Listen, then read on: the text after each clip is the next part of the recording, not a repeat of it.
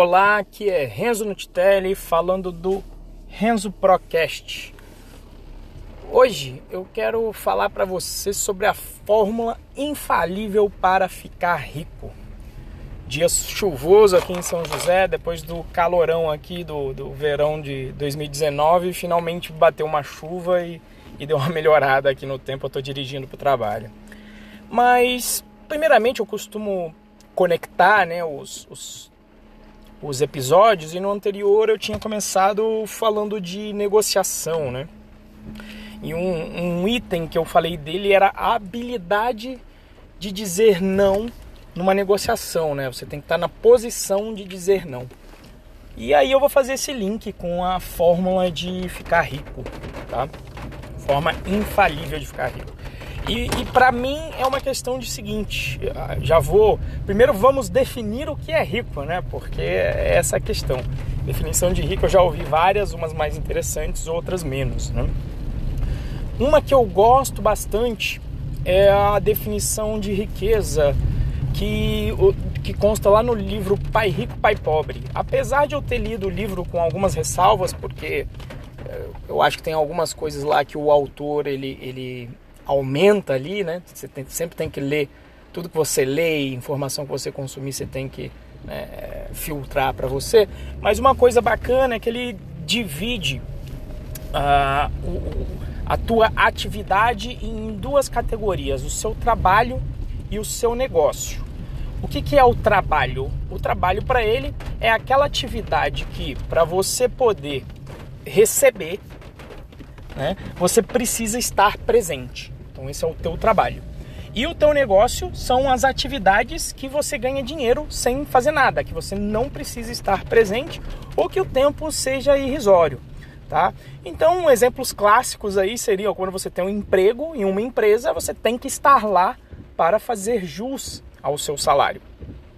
E é, por exemplo, se você tem uma poupança, seja um investimento no que seja, tá? Não vou falar aqui em qual tipo de investimento, mas se você faz uma poupança e começa a investir aquele dinheiro, e aí pode ter várias categorias, como aluguel, é, investimento em renda fixa, em renda variável na bolsa, não interessa. Então, esta grana sim é o seu negócio. E o que, que é uma pessoa rica então?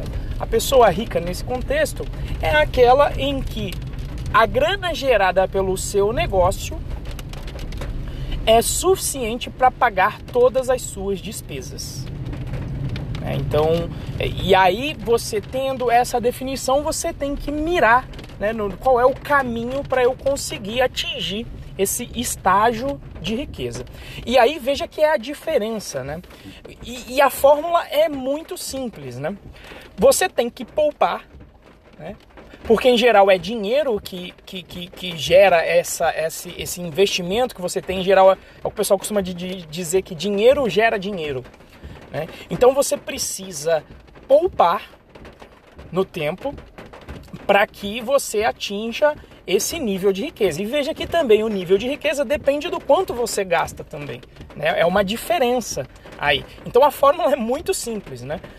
O, você precisa, então, sempre estar poupando para avisar chegar nesse estágio, onde a tua grana de negócio seja suficiente para pagar todas as suas despesas. E aí, quanto mais baixo for a sua despesa, menos difícil é de você atingir esse objetivo. E isso é, é educação financeira básica, né? é coisa simples. Né? Você sempre tem que poupar todo mês para você conseguir então vislumbrar e atingir essa meta. Relembrando até o episódio do poder da meta. Então você consegue desenhar baseado nos teus custos, se você levantar isso direitinho e começar a tomar nota dos seus gastos, você consegue determinar o qual seria o ponto de, de, de grana com investimento que você deveria ter para chegar nesse ponto, tá? E apesar da da fórmula ser simples, ela não é fácil, porque ela exige um, disciplina. Né? E o ser humano tem uma certa dificuldade para ser disciplinado. É, é, a fórmula é, é, parecida, só que é o inverso de emagrecer. Né? Emagrecer é relativamente simples a fórmula. Né? Você tem que gastar mais energia do que consome. Então, por isso que você atua no gasto, né, na parte de exercícios, e tem que atuar também na parte, do, na, na, parte da alimentação, que é onde você consome as calorias. Então é simples. E na minha opinião, eu já, eu já entrei em algumas discussões aí de vez em quando em grupos, que essa é a fórmula é, da riqueza e que se todo mundo entendesse isso, nós teríamos aí um mundo e, e um país é, muito melhor. E essa gestão, isso é gestão financeira básica, gestão financeira pessoal, é, não é ensinado assim em nenhum lugar. Por exemplo, você passa estudando, sei lá, 15, 17 anos da sua vida e em geral você não vai ver isso. Né? Não, não vão te falar isso. Em algum momento você tem que aprender sozinho, vendo com as pessoas. E aí, às vezes, quando eu mencionava isso, a pessoa, não, esse negócio de, de, de ficar rico é só para você tem que aumentar a entrada sempre, né? Você tem que ganhar muito, né? E aí eu sempre digo, gente, sabe com quem eu aprendi isso? E é uma pessoa rica? uma faxineira que eu tive, cara. Foi a, com a Vanilda. A Vanilda, ela aplicava, e aí eu vou, eu vou falar de duas fórmulas. Ela aplicava isso de poupar, mas a primeira era a seguinte: era ela, ela era excelente no que ela fazia. Todo mundo fala que não, faxineira é barato porque qualquer um faz, né? É, qualquer um faz faxina.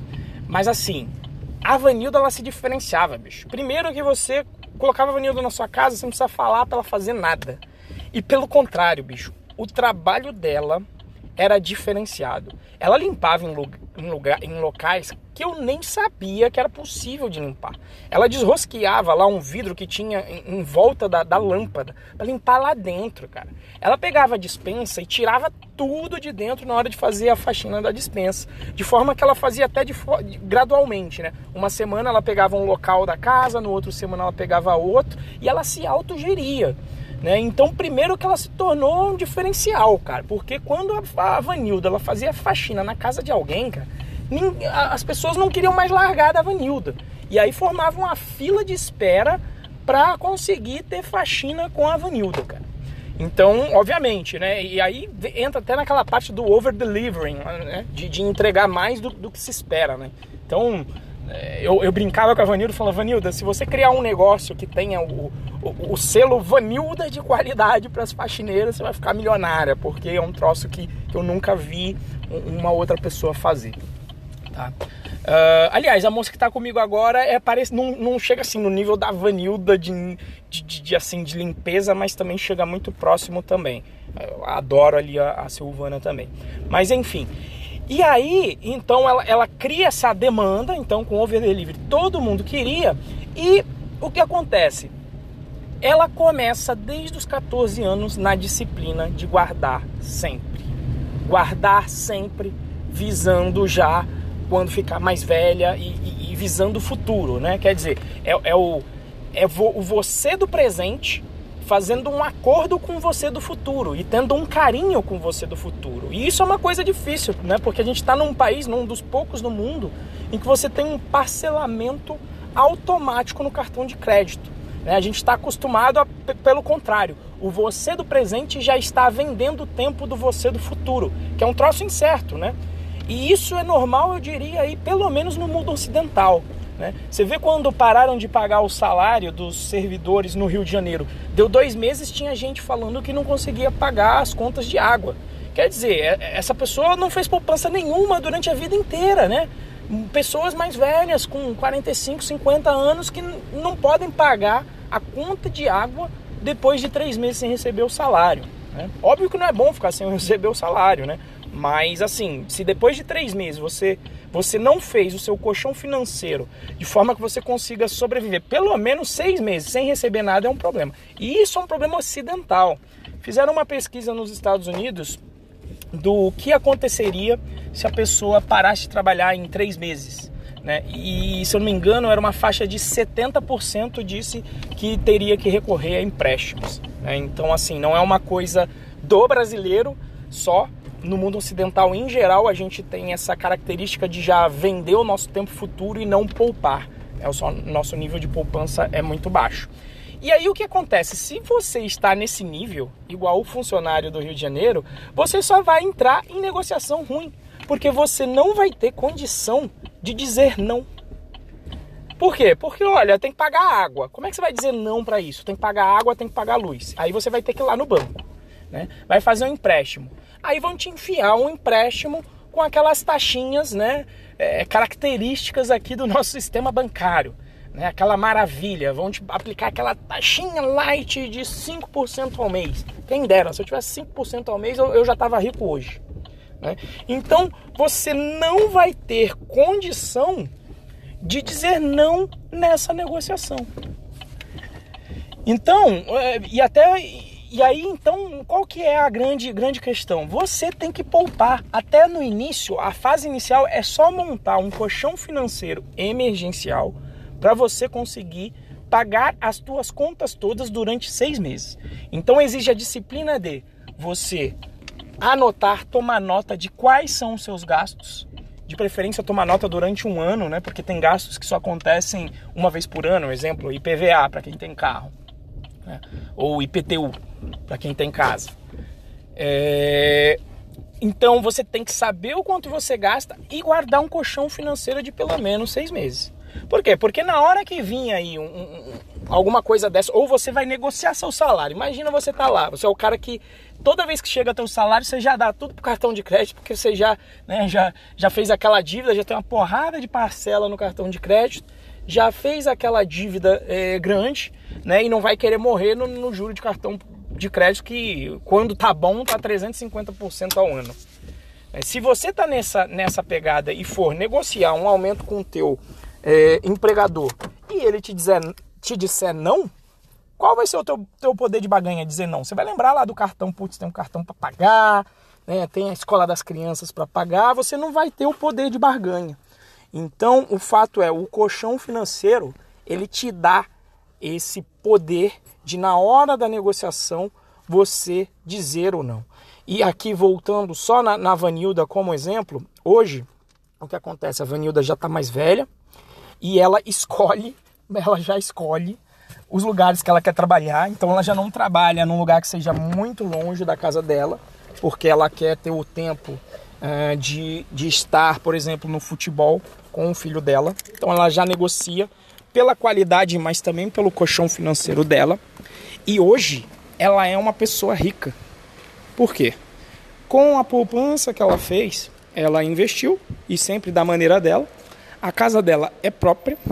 Ela tem uma outra casa, um outro, um outro imóvel que está alugado e mais um terreno que ela já está construindo a outra casa. Já está construindo um outro imóvel.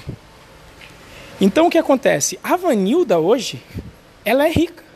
Por quê? O dinheiro do negócio dela é suficiente para pagar todas as despesas.